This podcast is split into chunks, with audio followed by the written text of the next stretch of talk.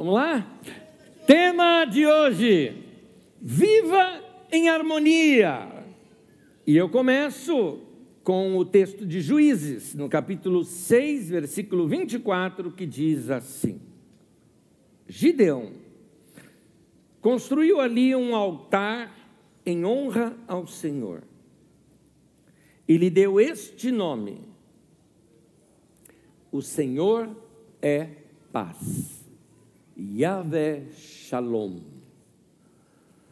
Ah, homens e mulheres hebreus, eles tinham o costume de celebrar um, um, um grande evento de suas vidas, uma grande experiência com Deus, muitas vezes construindo altares em outras vezes colocando inclusive um nome para aquela experiência que eles tiveram com Deus naquele momento. Uma experiência de providência. Então, o Senhor que providencia, Jeová Jireh. Então, uma experiência de cura, e aí então o Senhor que cura. Então, é, Yahvé é, é, Rafá. E aí você tem aqui Yahvé Shalom, o Senhor é paz. Quem fez isso foi um homem chamado Gideão. Gideão era um homem muito inseguro. Talvez, até por questões até de criação, ele se sentia muito pequeno diante dos seus próprios olhos. Tanto que quando Deus o chama, ele fala: Deus, eu, eu, euzinho.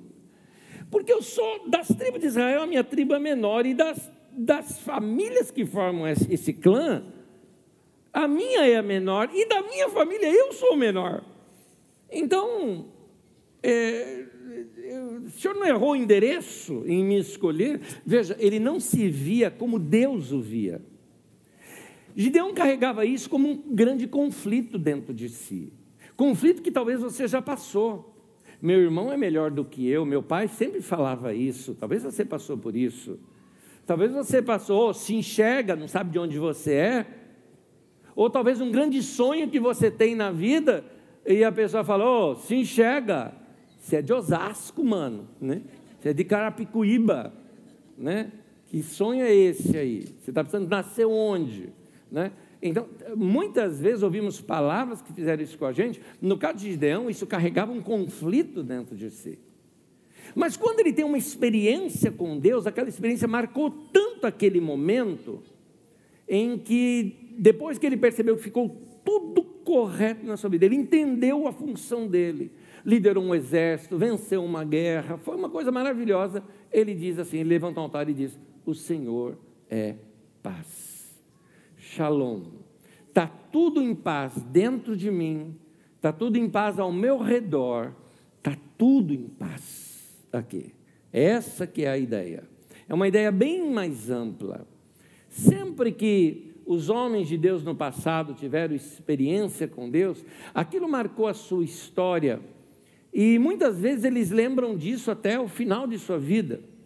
Quando você vê, por exemplo, Jacó, Jacó é um homem que, eh, no final da sua vida, seus filhos ao redor da sua cama, ele já está idoso, sabe que vai falecer, e naquele quase que último discurso de sua vida, ele vai relembrando a sua história e ele cita três marcos na sua vida. O primeiro deles que ele fala: Deus falou comigo. É, filho, Deus falou comigo. Eu estava lá em Luz, que se tornou Betel, e ele conta a experiência de Deus ter falado com ele. Aquele momento foi um momento antes e depois daquele momento da vida dele. A vida dele mudou completamente daquela experiência.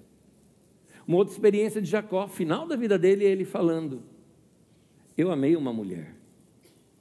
Ele conta uh, o amor dele por Raquel. Ele conta quando ela morreu. Aquilo foi um marco na vida dele. De fato foi. O homem se entregou pelo amor que ele tinha a essa mulher. E depois ele conta mais uma. Ele fala: Eu tenho descendentes. Olha aí os meus filhos. E ele e ele percebe: deixei história, já posso morrer. Deixei história, deixei uma formação. E de, de fato deixou.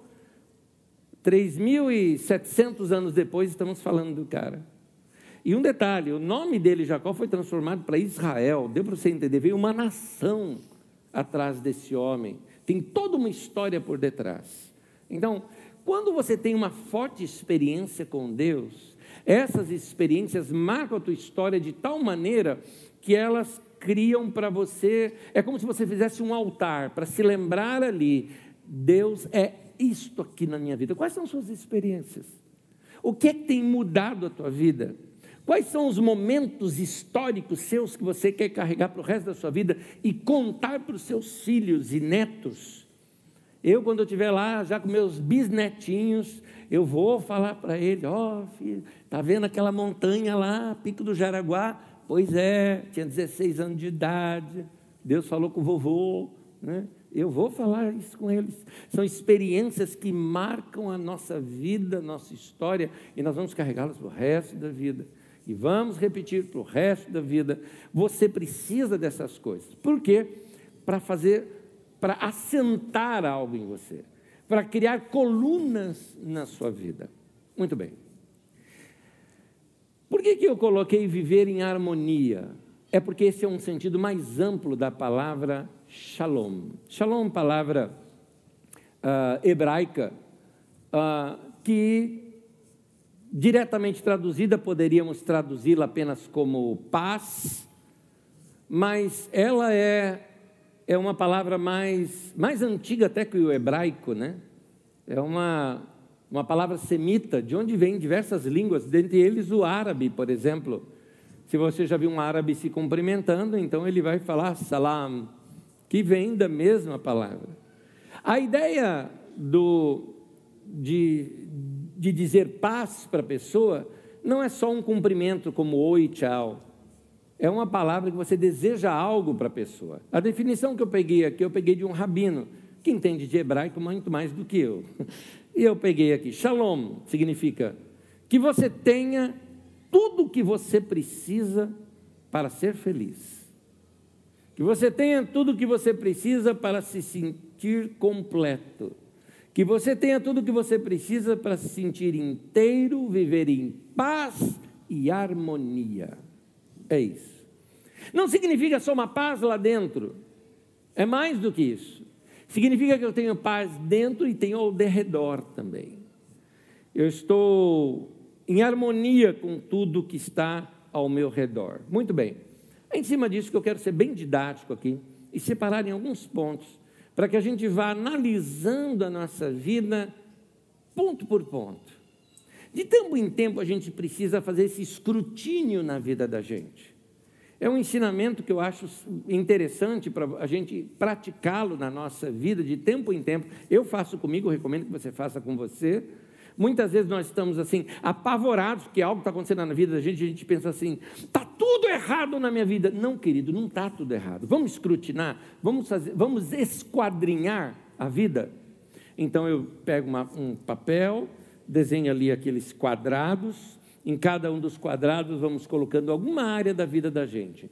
É Deus, a igreja, igreja e Deus são duas coisas diferentes. Deus, a igreja, minha espiritualidade, meu tempo com Deus, uh, minha família, minha esposa, meus filhos, esse filho, aquele filho, uh, parentes que eu tenho, situações da minha vida familiar, uh, minha vida financeira, meu dinheiro, meu trabalho, minha vocação, que às vezes eu não trabalho na vocação, então você tem que ver se aquela área da tua vida você pode aquecê-la de alguma maneira.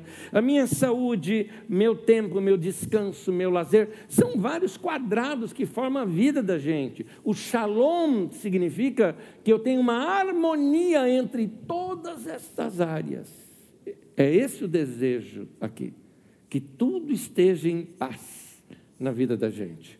Então, para analisar isso, eu começo analisando aqui três coisas para a gente. Primeiro deles, primeiro, viva em harmonia com Deus, porque tudo começa com Deus, tudo. A paz que nós estamos falando, ela tem que brotar de dentro para fora. Então, a primeira coisa, o primeiro conflito que eu preciso resolver é o meu conflito com Deus, ou seja, uh, um deles, confessar pecado. Chegar para Deus e falar: Senhor, eu errei. Senhor, eu carrego esse ódio aqui no meu coração, estou te entregando. Senhor, eu tenho esta área aqui da minha vida que me incomoda, eu estou expondo para o Senhor. Ou talvez alguma culpa de algo que você carrega. Puxa, eu brigava tanto com aquela pessoa, veio aí uma pandemia, a pessoa morreu, não tive tempo de me despedir. Estou carregando essa culpa. Chega para Deus e fala: Deus, eu não tenho como mudar o passado. Me ajuda a ser livre aqui dessa culpa. É por isso que de tempo em tempo, como vamos fazer no próximo domingo, praticamos aqui a ceia do Senhor, onde nós vamos nos lembrar que o sangue de Jesus, o seu Filho, nos purifica de todo o pecado. Note, todo o pecado, não fica nenhum, está perdoado, você está em paz com Deus, você está em harmonia com Deus você se sintonizou de novo com Deus para ouvir direito a sua voz, entender os seus caminhos, andar em paz, tirar aqueles conflitos interiores. E assim, há coisas na vida da gente que estão sendo conflitivas para nós, precisamos aprender a entregá-la para Deus, confiar em Deus. Confiar em Deus é mais do que dizer, não, não, eu acredito, eu acredito. Não, não é isso confiar. Inclusive, essa palavra ela tem um sentido de depositar. Quando eu faço um depósito, eu estou confiando. Quando eu pego assim o meu dinheiro, levo numa instituição financeira e entrego ali o meu dinheiro, eu estou confiando. Até na, na, língua inglesa se usa isso. Trust company, por exemplo, é um lugar de investimento. E trust é a palavra confiança. Então, onde você vai, confiar ali o seu dinheiro. Você vai, e, e a Bíblia nos ensina depositarmos essa nossa confiança em Deus, de que coisas da nossa vida que a gente não consegue resolver, temos que entregar nas mãos dele. Vamos ver, por exemplo, Salmo 37, versículo 5. Salmo 37, 5 diz assim: eu peguei aqui a versão mais tradicional, porque eu gosto da beleza desse texto uh, clássico diz assim: entrega o teu caminho ao Senhor, confia nele, e ele tudo fará. Amém. O que está dizendo? Entrega a Deus. Você quer ter paz? Descansa em Deus. Por quê? Porque o não entregar significa que eu estou guardando comigo uma preocupação, uma ansiedade. Quando Jesus fala de ansiedade no Novo Testamento, veja bem, não está falando da ansiedade patológica, que é aquela que gera crise de ansiedade, que você precisa procurar um, um, terapeuta ou alguém, um profissional, que possa te ajudar a resolver aquilo, que aí já é uma patologia. O que Jesus está tratando é da ansiedade da vida, aquela ansiedade que todo mundo passa, as chamadas preocupações. Que é uma preocupação? Fica fácil quando você divide a palavra. É uma pré-ocupação quando eu antecipadamente me ocupo de algo que não aconteceu. Então eu fico criando monstro na minha cabeça, eu fico criando coisa na minha vida, e aquilo me pesa, e isso é incompatível. Igual você tem o seu celular, o seu computador, é incompatível com o sistema operacional da sua vida, vai dar conflito, vai dar conflito. Aquilo não era para estar ali. É por isso que lá em 1 Pedro 5,7 fala: lança sobre ele toda a sua ansiedade. Então, derrama para Deus, que é o texto que nós lemos, confia em Deus. Confia em Deus. Tem coisa que não dá para a gente resolver. Toda ansiedade que nós temos, seja ela qual for, é uma questão é, relacionada a estarmos ou não no controle da situação. A ansiedade, em essência, é o seguinte: é o medo de nós não estarmos no comando da situação. É uma tentativa da gente controlar aquilo que é incontrolável. Eu tenho uma, uma aqui que vai nos ajudar. A ansiedade, ou seja, a preocupação, pode ser um sinal de alerta. É um sinal de que você está tentando controlar demais. É essa a raiz da ansiedade. Toda vez que você começa a sentir ansiedade, é porque você está tentando controlar demais. Tem coisas que você não consegue controlar. Você vai sentir ansiedade quando você tenta controlar situações da vida de seus filhos. Não dá. Tem determinadas coisas que você vai ter que confiar. A economia do país, meu Deus do céu, tem coisas que não dá para a gente fazer. Ah, eu faria diferente, mas não dá. Então você tem que confiar. Você tem que tirar essa ansiedade. Você quer controlar a mentalidade da empresa que você trabalha, mas você não é dono, não é chefe. Não adianta. Isso não vai resolver o seu problema. Então você tem que confiar. É, o que Jesus nos ensina, é, por exemplo, nesse texto aqui fala: entrega o teu caminho ao Senhor. No Salmo 23, você conhece: o Senhor é o meu pastor. Eu não vou ter falta de nada. Nada vai me faltar. Isso me basta. Jesus sendo o meu pastor. Pois bem, em João 10, versículo 14, versículo 27, Jesus explica melhor isso para a gente. Fala: Eu sou o bom pastor. Jesus está dizendo: Sou eu. Eu conheço as minhas ovelhas e elas me conhecem. Olha que palavra, gente. Jesus está dizendo: Eu conheço você. Jesus, olha, eu sou, eu conheço você. Eu conheço as minhas ovelhas, elas me conhecem, as minhas ovelhas ouvem a minha voz e elas me seguem. Gente, é simples assim. É conhecer Jesus, é ouvir Jesus e é seguir Jesus. É conhecer Jesus, é ouvir Jesus, às vezes num sermão, ou às vezes numa palavra, numa palavra cantada, numa leitura da Bíblia Sagrada, naquele momento íntimo com Deus, com aquela impressão que o Espírito Santo fala com você. É ouvir Jesus, não é? E então obedecer Jesus. Praticar o princípio que ele está falando. E hoje, Jesus está falando o que para você? Dá para mim, confia. Confia. Confia. Jesus, olha, eu estou com esse problema. Dá na minha mão confia. Não fica mais preocupado, não. Preocupado significa que você não está confiando em mim, você está querendo controlar. Me dá o controle, deixa comigo, confia. Faz isso e você vai ver. Eu, eu repito para você: entrega teu caminho ao Senhor, confia nele e ele tudo fará. Amém. Fique em paz. Fique em paz. Isso é paz com Deus. Você fala, eu estou em paz com Deus. Estou em paz. Está tudo bem na minha vida. Aqui, aqui dentro está tudo bem. Pois bem, tem outra área da nossa vida. Dois, viva em harmonia com os outros e consigo. Viver em harmonia com os outros e consigo. Vamos pegar essa primeira parte. Viver em harmonia com os outros. Significa falta de conflitos com as pessoas. E é aqui que a gente precisa passar por uma reaprendizagem.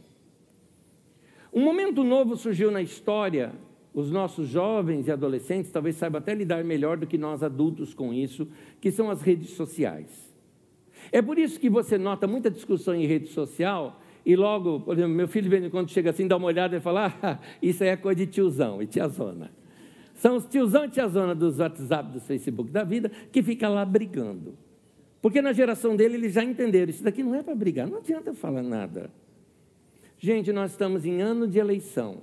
E eu queria te colocar aqui como é o padrão na nossa comunidade, como é a doutrina nossa aqui quanto a isso. Primeiramente, você já sabe que a gente não, não aponta políticos aqui no púlpito. Nós temos políticos na nossa comunidade, temos candidatos dentro da nossa comunidade, mas nós não indicamos. Ele vai fazer a campanha lá fora, como qualquer outra pessoa faz. Culto é lugar, não é lugar de horário político. Não é? Aqui não se faz isso. Mas não é só isso, se você já sabe.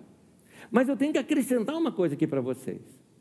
Na carisma, a gente procura ser o mesmo aqui dentro, ser o mesmo lá fora. E ser o mesmo também nas redes sociais. Ou seja, sem briga. Meu querido, para de brigar. Para de ser chato. Não é? Para de, de ficar com discussão com, com gente que pensa diferente de você. Cá entre nós, vamos lá. Você acha mesmo você que está convicto tá, já de quem você vai votar, que aqui na Carisma a gente recomenda. Estude, procure saber o nome de todos, veja bem e decida o que você vai votar. Aqui a gente não indica nada para você, porque eu não vou te chamar de burro. Tá? Eu acho que você é inteligente, você sabe votar, e você vai votar o que é melhor para você. Isso é democracia. Continuando. Então, é, quando você é, é, é decidiu por um, e aí alguém que decidiu pelo outro, vocês estão em conflito, claro, porque vocês não concordam assim, em cima da sua decisão. Mas cá entre nós, vamos ser sinceros, você acha que você discutir com aquela pessoa numa rede social vai fazer a pessoa mudar? Faz favor. É como briga de futebol, não é? Eu sou corintiano. Me ame, me ame. É que o Corinthians estava mais ou menos bem, né? Tinha um tempo atrás que eu falava assim, só o Corinthians, pessoal, sujou, pastor, sujou, sujou, sujou.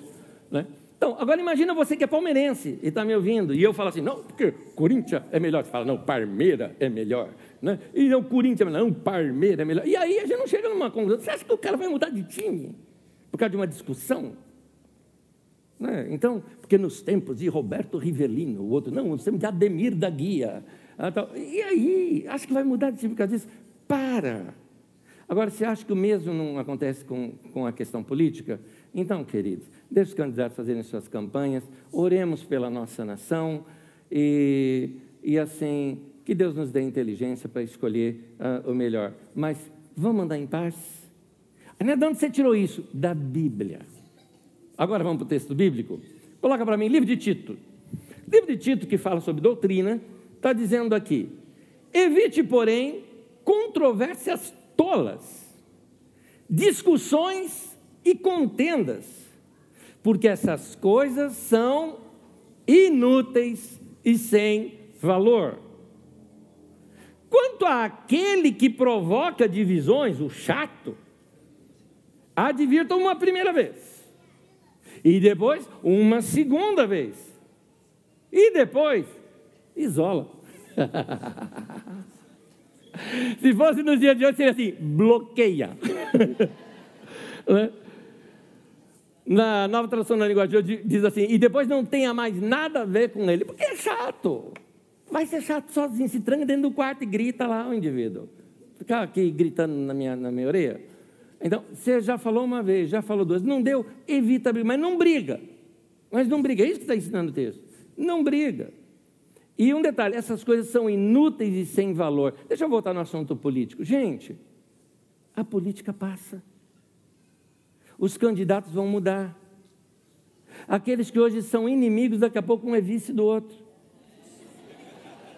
Né?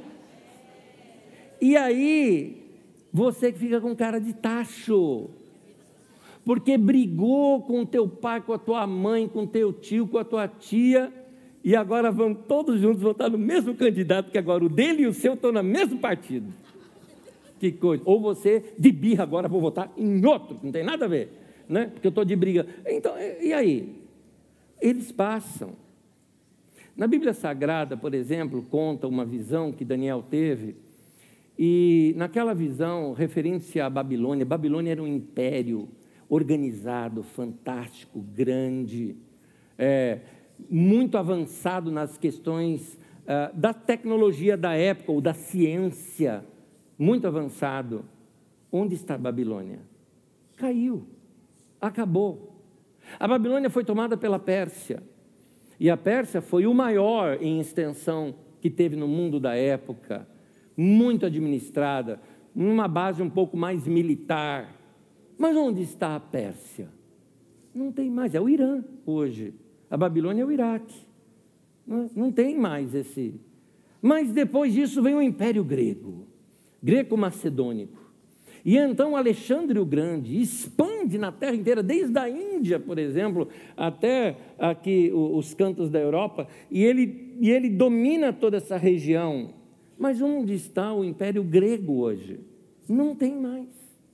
Os gregos foram tomados pelos romanos, e o Império Romano, esse organizadíssimo. As leis romanas, que são usadas até hoje como base, quem estudou advocacia sabe disso, mas, no entanto, onde está o Império Romano? Não existe mais.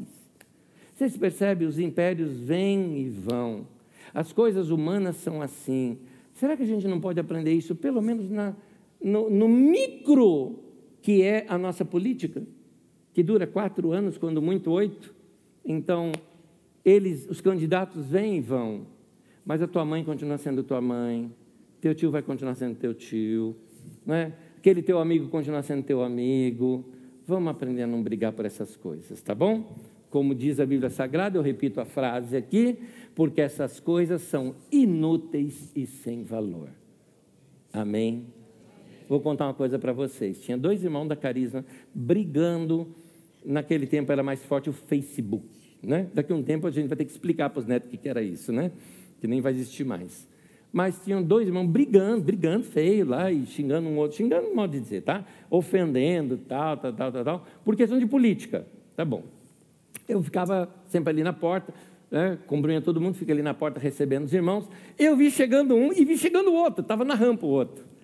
A hora que chegou um, eu peguei já segurei, e aí, meu irmão, tudo bem? Esperando o outro chegar. O outro fazendo cera, tal, porque não queria ver o outro, né? Fazendo cera, e eu esperando, fica aqui, fica aqui, fica aqui. A hora chegou mais perto, falou, oh, vem cá, vem cá, vem cá, vem cá, vem cá. Os dois falaram, aí vem bronca. Eu falei, não, já vou te explicar. Né? Chegaram os dois, juntei os dois. Falei, irmãos, deixa eu contar um negócio para vocês. Eu andei lendo as redes sociais de vocês. Eu vi as briguinhas de vocês. E hoje é ceia. Então, como pastor, eu estou te falando, vai sentar um do lado do outro. E a hora que você pegar lá o, o, o, o copinho lá, antes de abrir, você vai chegar assim um para o outro e oferecer para o outro. E fazer uma aliança diante de Deus. Falei, diante, é bem pastor, diante do sangue de Jesus, que nos purifica de todo pecado. Eles, aleluia, fizeram até sinal da cruz.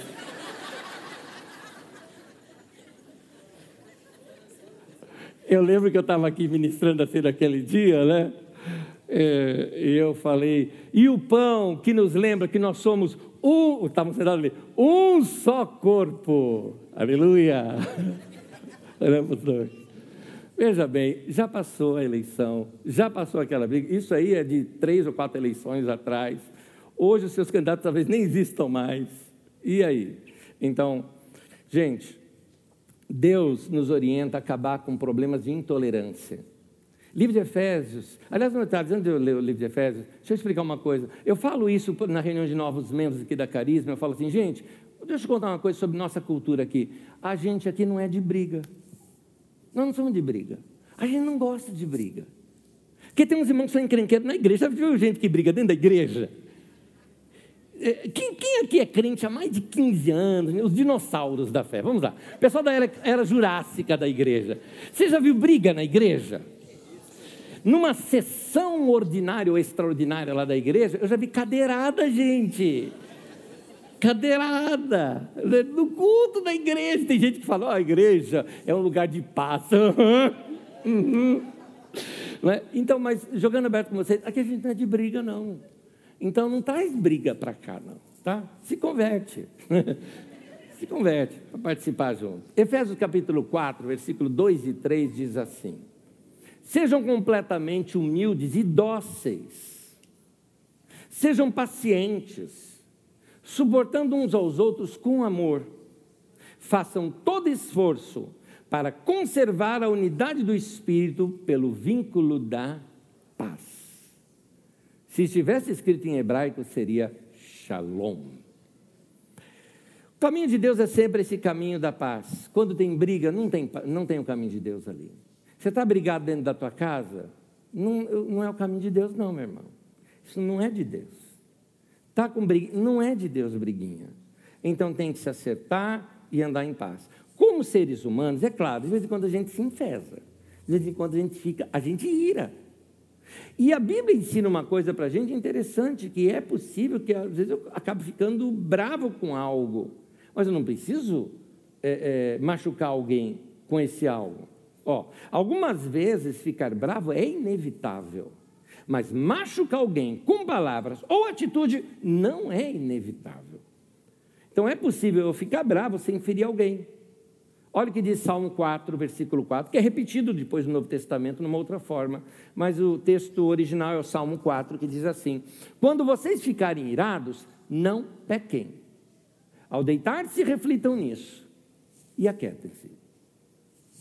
Sabe o que estava escrito ali? Selá. É uma palavra hebraica que não tem tradução, um tipo de bis que aparece nas músicas, mas aqui é o sentido de pausa para reflexão. Isso aqui é coisa para pensar. Eu posso ficar irado, mas não peco. De que maneira? Eu guardo, eu reflito, eu me aquieto.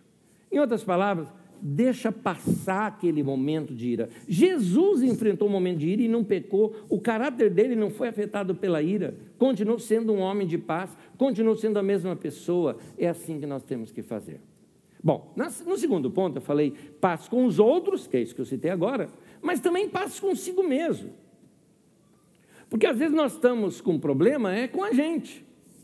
Por uma razão. Quanto mais eu deixo de ser autêntico, mais eu vou ter conflito. Porque quando eu deixo de ser autêntico, autêntico é ser eu mesmo, tá? Quando eu deixo de ser eu mesmo, eu crio um personagem. Eu crio aqui um avatar. Eu crio um holograma meu. Holograma, vocês sabem o que é, né? Talvez se você já assistiu Star Wars, por exemplo, você lembra de holograma, quando ele sabe aqueles negocinhos aparece a pessoa assim. Não é a pessoa. É e não é. É a pessoa que falou, é a pessoa que gravou, mas aquilo é uma imagem dela apenas, mas não é a pessoa ali. Então, muitos de nós criamos hologramas na vida. Nós criamos uma situação de representatividade. Uh, por exemplo, os atores gregos, quando eles uh, representavam no teatro grego, eles costumavam usar máscaras. Às vezes máscara de sorriso, às vezes máscara de tristeza, ou às vezes uma máscara que é esculpida a máscara do personagem a qual eles estavam imitando. Ok. O mascarado ali na, na língua grega é a palavra hipócrita.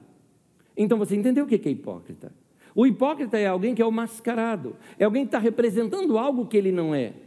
Quando nós criamos uma ideia para os outros de que nós somos alguém que de fato nós não somos, você está cometendo um grave erro. Dois erros você comete. O primeiro, é, é, diante de você mesmo. Porque você começa a entrar em conflito consigo mesmo, porque aquela pessoa que você criou, ela é perfeita. Mas quando você está sozinho no seu quarto, você vê, não sou aquela pessoa. Eu não sou aquela pessoa. E aí, como é que você faz diante disso? Então você entra em conflito. Outro problema é que você criou uma imagem e as pessoas começam a amar aquela imagem e não você. Se aquela imagem desvanece, eles olham para você e falam: Não, isso daí eu não gosto.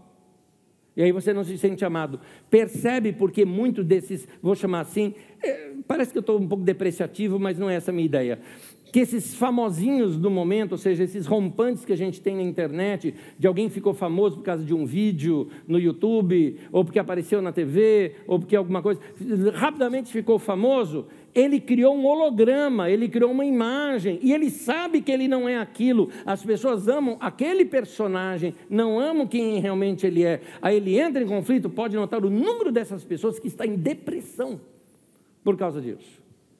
Então, meu querido, Tenha paz com você mesmo. Se aceite quem você é. Você não precisa ter pedigree para ser gente, gente importante. Ou eu sou filho da família tal, né? Sabe? Porque tem pessoas que se escondem atrás do sobrenome, não é? Para que isso? Seja você. Eu me lembro de um comercial de televisão antigo que eu achava um barato, que o cara chegava assim, né? Queria mostrar que agora ele tinha cartão de crédito, né? Ele falou: tem cartão de crédito, olha aqui, ó. Silva. Eu, Silva, é o nome mais comum, isso porque é o, é o sobrenome mais comum que nós temos no Brasil, né? Dos cinco, dos cinco sobrenomes mais comuns que tem no Brasil, um eu já tenho, Souza. Então, mesma coisa. Então, é, é você é, é, que precisa de alguma coisa para se autoafirmar, para com isso. Seja você mesmo. Seja você mesmo. Eu, eu, eu vim de, de, de, família bem pobre, então a gente às vezes não tem alguns costumes do pessoal mais rico, né? E a minha esposa também. E às vezes, vira e mexe, a gente dá uns furos assim. E. olha o que eu vou falar. Ela já assim, olha o que você vai falar. Ai, ai, ai. Mas a gente dá uns furos assim. Eu me lembro uma vez que estava numa reunião bem chique, assim, dos irmãos, bem, bem. Eu não sabia me convidar para dar uma palavra. Eu fui lá, toda gente rica. Rica mesmo. Quando eu falo rica, é rico mesmo. Tá? A casa tinha, assim, elevador dentro da casa para você andar.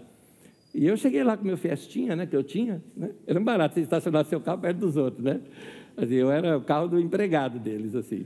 Né? Mas era interessante conversar ali com as pessoas, e as pessoas ficavam falando, as conversas de roda depois, né?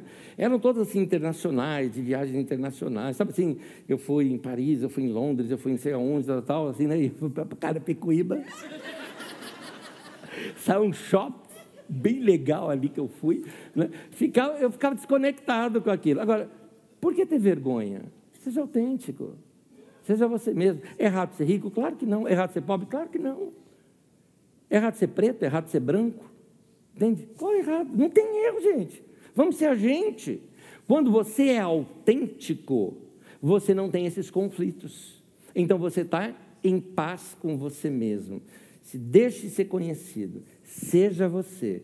Seja autêntico. Então vamos lá. Eu construí tudo isso para chegar nesse ponto agora aqui.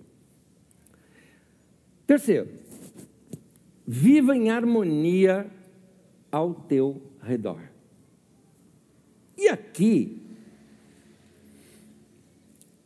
aqui eu quero trazer um, um, assim, uma vez que você está tudo bem com Deus, você fez paz com quem você brigava, ou porque distanciou para não brigar, porque às vezes a gente tem que ter aquilo que a gente chama de distância segura, né? Não tão perto para eu não, não entrar em conflito, e não tão distante para não virar inimigo. Então você mantém aquela distância segura, tal, né? aquela visita de família, legal, tudo bem, como vai? Boa tarde, e tchau. Né? Uh, antes que chegue o momento da fofoca, você já sai. Então, você mantém uma distância segura para mandar em paz. Mas você está em paz, você está em paz, você está em paz. Ok. Agora a gente precisa criar um outro ambiente de paz. É o um ambiente que se refere às nossas coisas. Porque não é só um paz comigo, paz com Deus, paz com os outros. A gente também convive num mundo e precisamos ter paz entre as coisas. E eu quero usar a palavra harmonia. Nós precisamos de uma harmonia com as nossas coisas, uma harmonia com a nossa casa, uma harmonia com as coisas ao nosso redor, de modo que tudo precisa se falar entre si. É, vou explicar isso um pouquinho aos poucos aqui para você. Uh, não é a primeira vez que eu pego gente querendo uh, roubar plantinha nossa aqui da Carisma, tá? Não é, eu já peguei três, já peguei três. Tinha uma que era menininha, eu falei, ó. Oh. Né? Aí um dia desses eu estava saindo, e essa foi uma conversa até um pouco rápida. Eu estava saindo daqui na Carisma e aqui uh, no nosso uh, Instituto Carisma, que é o nosso centro social, né? O nosso Instituto Carisma. Estava indo para lá e uma senhora já estava assim, mexendo lá, lá fora, ali naquele jardinzinho que a gente tem bem ali na porta, já para pegar. A hora que ela me viu, sabe? Tal. E eu parei perto dela, ela falou: bonita, né?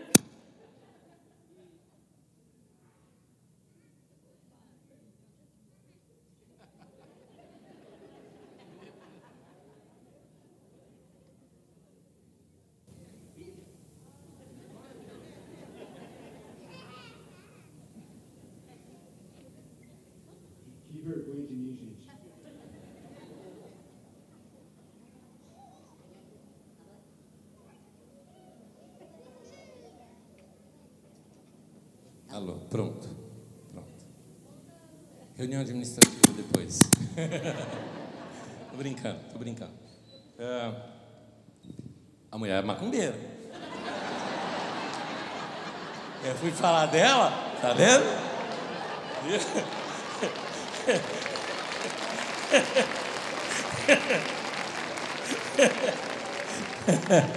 Mas meu santo é forte, aleluia.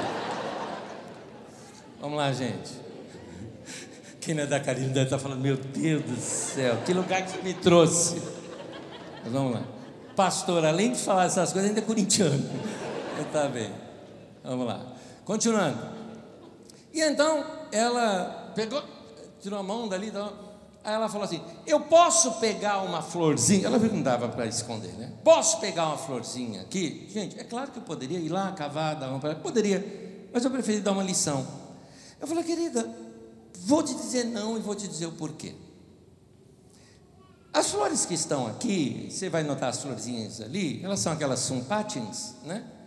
E elas são flor muito simples. A beleza delas está na florada dela, quando estão todas juntas. Se você pega uma só, ela é sem graça. E outra, ela morre rapidinho essa flor. É que aqui Assim que uma morre, já tem outra que aparece, tem outra que aparece, então fica essa florada. Então ela só é bonita no conjunto. E eu vou te explicar o porquê que a gente tem isso. A gente tem isso aqui para você saber como é que é lá dentro, que é uma igreja. E lá dentro é assim.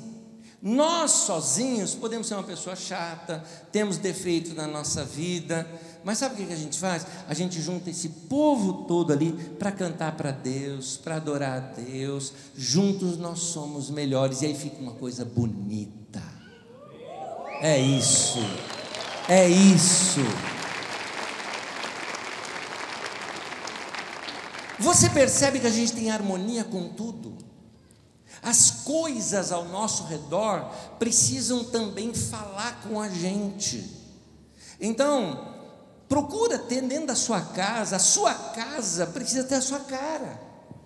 A sua casa, você precisa ter harmonia com a sua casa. Deus nos deu cinco sentidos físicos, que é aquilo com o qual a gente se conecta com o mundo do nosso tempo que nós estamos vivendo. Não é para o céu, é para aqui, para a terra. Tato, olfato, visão, audição, paladar. Perceba a sua casa dentro desses cinco aspectos. O tato. O tato em casa tem que ser gostoso. Não é gostoso um colchão macio. Não é gostoso uma roupa lavada. No tato eu estou falando. Não é horrível a gente passar uma coisa assim e tem pó, está grudando. Não é ruim? O tato tem que ser gostoso. Então, uma casa limpa se refere. Uma casa limpa deixa a gente mais harmônico, a gente se sente melhor. Tá, olfato. Uh, não é gostoso uma casa cheirosa? Não é gostoso uh, cheiro, cheiro de, cheiro de feijão feito na hora? Cheiro de café?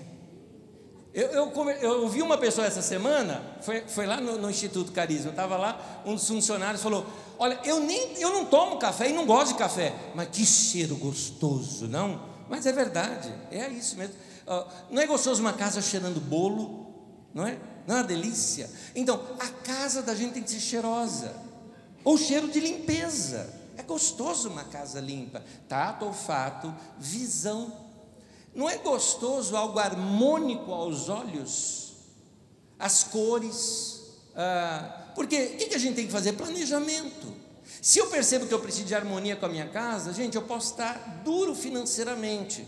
No entanto, eu faço um planejamento, daqui a algum tempo, um mês, dois, compro lá uma latinha de tinta, acho um espaço, vou pintar aquela parede, porque aquele negócio rasgado lá está feio, está feio demais. Alguns já fizeram, porque já sabem, já imaginaram a casa deles, já sabem até aquele lugar que está com mofo. Né? Então, é, é, porque é gostoso a gente perceber que a casa está falando com a gente, não é? Então, tato, olfato, visão, audição. Uma das práticas que a gente estabeleceu, eu e a Magda, no nosso casamento, vamos para 32 anos de casado, mas vou te contar um negócio: nós estabelecemos antes dos filhos nascerem, nós estabelecemos algo entre nós: não pode gritar. Gritou, perdeu. Nossos filhos cresceram nesse ambiente, não tem gritaria em casa, casa é tranquilo. Inclusive nesse tempo agora de eletrônicos, que todo mundo tem a sua música, seu aquilo, existe um negócio lindo chamado fone de ouvido. É maravilhoso. Todo mundo pode ouvir o seu sem incomodar o outro. É um lugar tranquilo. É gostoso isso. É gostoso quando as palavras em casa são palavras sonoras, não é? É gostoso ouvir palavras de incentivo dentro da própria casa. Tá, olfato, visão, audição, paladar. Não é gostoso comer? Por que a gente só faz comida boa quando vem visita? Está na hora de a gente fazer para o dia a dia. É gostoso isso. É gostoso a gente se preparar. É gostoso. Eu me lembro de uma cena, guarda essa cena comigo até hoje, eu tomo, eu tomo ela para mim hoje, tá? Muitos anos atrás, uh, fui ver um irmão muito querido, que já até faleceu, Miles Monroe, ensinando, e ele estava contando, sabe, passando, assim, estava contando uma história, e eu decorei o que ele estava, não era onde ele ia chegar no ponto dele. Ele estava contando que ele foi no supermercado com a família, mas olha a narração dele. Ele falou assim: Eu estava no mercado com a minha família, olhando as cores daquelas frutas, que lindas que eram, aqueles cheiros, comprando os alimentos que a minha família vai comer durante o mês. Ele falou: Que coisa linda! Sabe aquela mania que a gente tinha assim? Daqui, daqui, daqui, daqui compra, quanto quer, tá, paga, vai embora. Não, agora tem que ser vivenciado, fazer daquele momento um momento especial não é? Porque é importante isso. O que, que eu estou ensinando para você? Viva com tudo em harmonia ao teu redor. A nossa vida precisa ser essa vida harmônica. Então, ah, quando eu falava aqui é, sobre ah, ah, ah, amar, a, por exemplo, amar, como eu digo, a gente tem que amar essas coisas ao nosso redor. Eu vou dizer uma coisa para vocês, eu amo aqui esse nosso espaço. Eu tenho uma frase que eu queria repetir para você: ame o que você faz, ou vai fazer outra coisa. É isso. Porque fazer uma coisa sem amor não vale. Por isso que a gente fala, você vai contribuir, mas tem que contribuir com amor. Se não for, não vale. Aliás, se você é membro aqui da Carisma, ame, ame o nosso espaço. Quando eu falo amar, veja bem, quantos pais aqui amam seus filhos? Vamos lá. Agora, quantos pais aqui têm ciúme dos seus filhos? É, tem mesmo, tem mesmo, tem mesmo.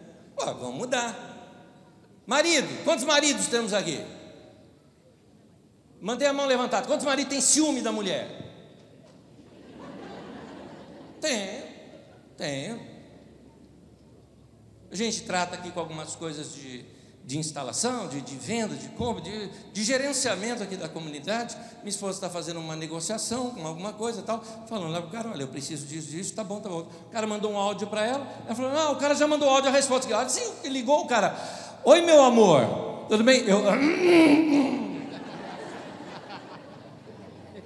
Tu lembra, né? Ó, Ó. Quando o meu amor, não sei o nome do cara, chama de meu amor agora. O meu amor veio aqui acertar algumas coisas, ele falou, deixa que eu atendo. Olá, tudo bem? Como vai? Eu sou o esposo do meu amor.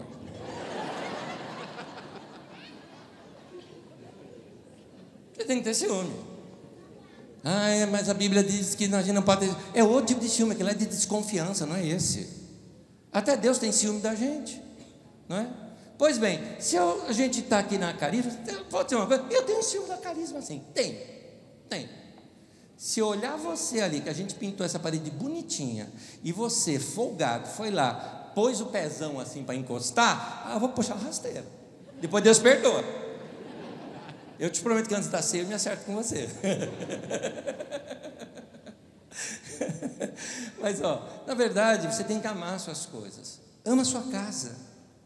Ama sua casa. O carrinho que você tem é velho, mas é teu. Entendeu? Cuida dele, deixa ele bonitinho, deixa ele limpinho, vai. Deixa, ele vai gostar. Ame as coisas ao seu redor nesse sentido. Para você ter o que? Harmonização, harmonia. Harmonia. Eu me lembro um pastor conversando comigo, ele falou: Oh, eu quero ser pastor na carisma. Eu falei: Você não pode. Mas por que eu não posso? Eu falei, porque para ser pastor lá você tem que amar aquele povo como a gente ama. E chegar lá para pregar, isso não é ser pastor, não. Isso aí qualquer um faz. Ser pastor ali, você tem que amar cada pessoa, você tem que se preparar, você tem que amar cada momento que você vai ter com aquelas pessoas, valorizar cada instante que você tem naquele lugar, sabe? Você tem que amar. Então, é isso. Ali, aqui é o nosso campo missionário. Uma pessoa me mostrou uma parte ali, uma coisa muito interessante que Deus está fazendo numa região que é apaixonante. Alguém me falou assim: Anés, você precisa ir para lá. Eu falei: só se for para ajudar e voltar, porque eu já estou no meu lugar missionário. Meu campo missionário é Osasco. Osasco, é aqui. Eu amo Osasco, eu amo esse lugar. Eu gosto dessa cidade. Gosto. Carapicuíba também, a grande Osasco. É isso, é isso. É, o pessoal às vezes fala assim: Ah, você conhece São Paulo? Sim, a grande Osasco, né? É isso. Amo esse lugar, conheço a história daqui, a história do povo, a história da cidade, é, a história de famílias, de situações, de, de São Paulo também, a história guerrida desse povo paulista. Eu estou aqui, tenho que conhecer, então vai conhecer a história, a sua história, a história da sua vida. Faça paz com o que está ao teu derredor. As coisas na sua vida precisam conversar entre si, falar entre si, precisam fazer sentido. Isso que é harmonia. Amém? Última frase eu vou pedir para você acompanhar em pé comigo, por favor. Acompanhe em pé comigo. Cuide dos detalhes ao teu redor, para que tudo fique em harmonia. De, é, atenção na palavra detalhes. Então, uma boa harmonização tem a ver com detalhes. Cuide dos detalhes, de quando você se veste, de quando você fala, mas cuide dos detalhes. Vamos usar, eu vou continuar usando aqui o exemplo da casa, que é o mais fácil que tem para a gente compreender. Cuide dos detalhes da sua casa. Organize melhor. Uma mudançazinha que você faz torna às vezes uma coisa mais, muito mais bonita. Tem coisa ali que você precisa jogar fora. Tem coisa que você precisa doar. Tem coisa que você está lá na sua casa fala, ah, por que Ah, porque a minha tia me deu. Ela te deu porque não cabia mais na casa dela, indivíduo. Ela não queria mais, ela deu para você, você pegou. Agora você precisa achar um bobo igual você para passar. Estou brincando, por favor, estou brincando. Mas assim, cuida dos detalhes. Tem uma casa mais leve, mais bonita, mais aconchegante, mais gostosa. Sabe por quê? Nós estamos num mundo tão, tão tenso quem trabalha em São Paulo e mora por aqui sabe o que eu estou falando. O trânsito te desgasta, as correrias, as pessoas chegam tensas no trabalho e descarregam isso em você. São conflitos atrás de conflitos o dia inteiro. Quando você vai para a tua casa, tem que ter aquela sensação de lar doce lar, não é? É isso. Aquela casa gostosa, tua caminha gostosa, não é? teu lugar. E, gente, não precisa ser rico. Eu não falei sofisticado, eu não falei caro, falei gostosa. Casa gostosa é isso. Casa gostosa cheira bolo, cheira feijão, cheira café, não é? Cheira limpeza. É isso. Assim tem que ser a casa da gente. Alguém já me disse que a casa é a nossa extensão que quando você vai na casa de uma pessoa e a casa é toda bagunçada, você consegue fazer uma leitura de como está a alma daquela pessoa. É por isso que eu estou te falando. Tem harmonia. Primeiro, com Deus. Resolva teus pecados e tuas culpas com Ele.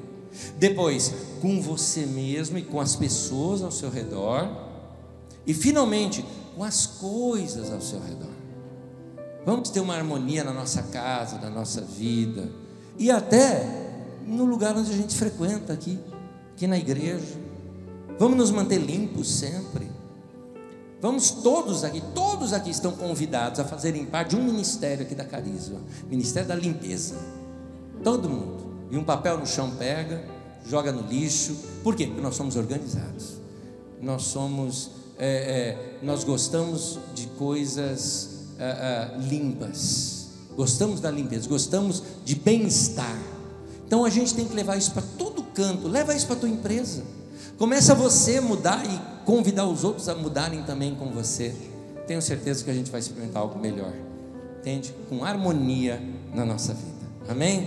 Me permita orar por você, por favor. Quero orar. Senhor, eu oro por minha vida, pela minha família, pelos meus irmãos e irmãs, pela família deles, para que todos se encontrem e que essa palavra do Senhor Lave o nosso coração e o nosso caminho e o nosso caminhar e melhore a nossa vida. Que cada um de nós possamos fazer as pequenas ou grandes mudanças necessárias para termos uma vida mais harmônica, um tempo mais gostoso. Que a nossa vida seja uma perfeita sinfonia, com uma harmonia gostosa aos ouvidos de todos. Que a boa mão do Senhor esteja sobre nós e sobre o teu povo esteja o teu shalom, a tua paz. Em nome de Jesus. Amém e amém. Que a paz do nosso Senhor esteja com todos vocês. Deus abençoe. Até domingo que vem.